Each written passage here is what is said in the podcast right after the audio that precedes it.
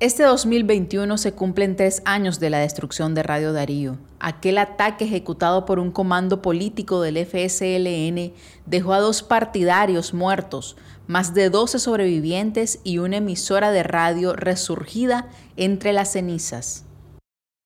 Radio Darío ya no es un edificio, es ahora la moral en alto y los principios de cada trabajador.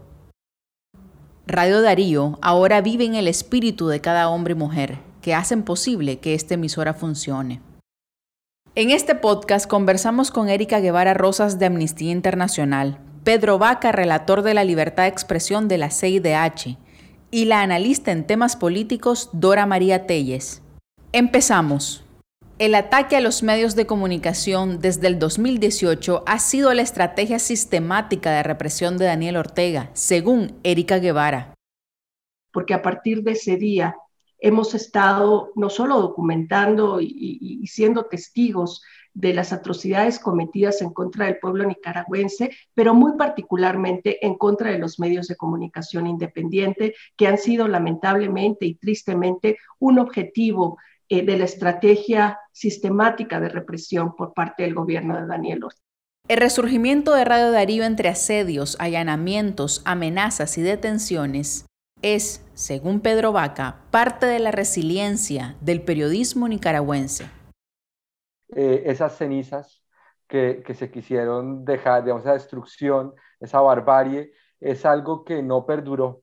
No perduró porque la resiliencia del periodismo nicaragüense se mantuvo, incluso yo creo que se agudizó, se potenció, y esto es algo que, saludamos, abrazamos y reconocemos pero la segunda es que eh, sin duda la, calidad del debate público pasa por la libertad de expresión.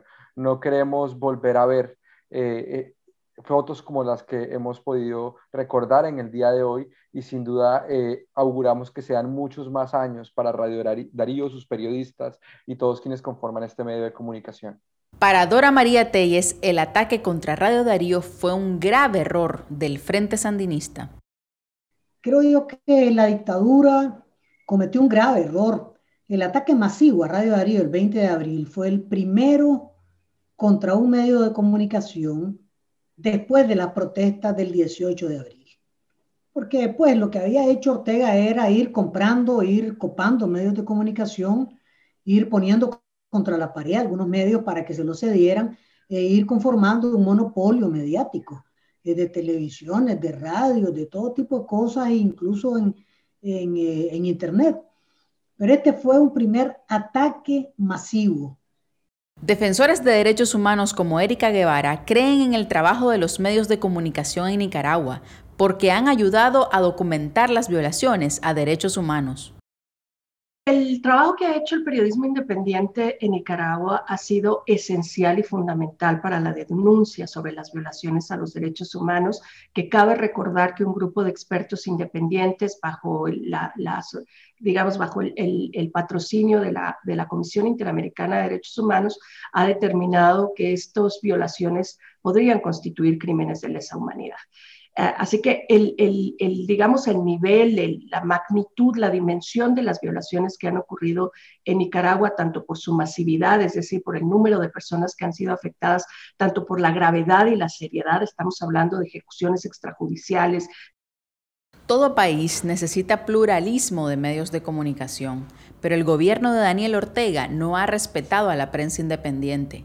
Pedro Vaca espera que el gobierno autoritario de Daniel Ortega quede en las cenizas que consideran que hay medios que sobran, ¿no? Y creo que esto es una actitud eh, que no es democrática, creo que es una actitud que eh, desprecia el pluralismo que necesita cualquier tipo de, sociedad que quiera construir una vida en comunidad.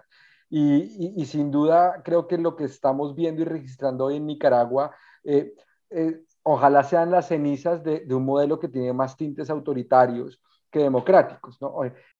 Según Dora María Telles, el costo político para Daniel Ortega luego de la destrucción de Radio Darío ha sido alto, porque quedó evidenciada su forma de actuar frente a quienes no piensan como él.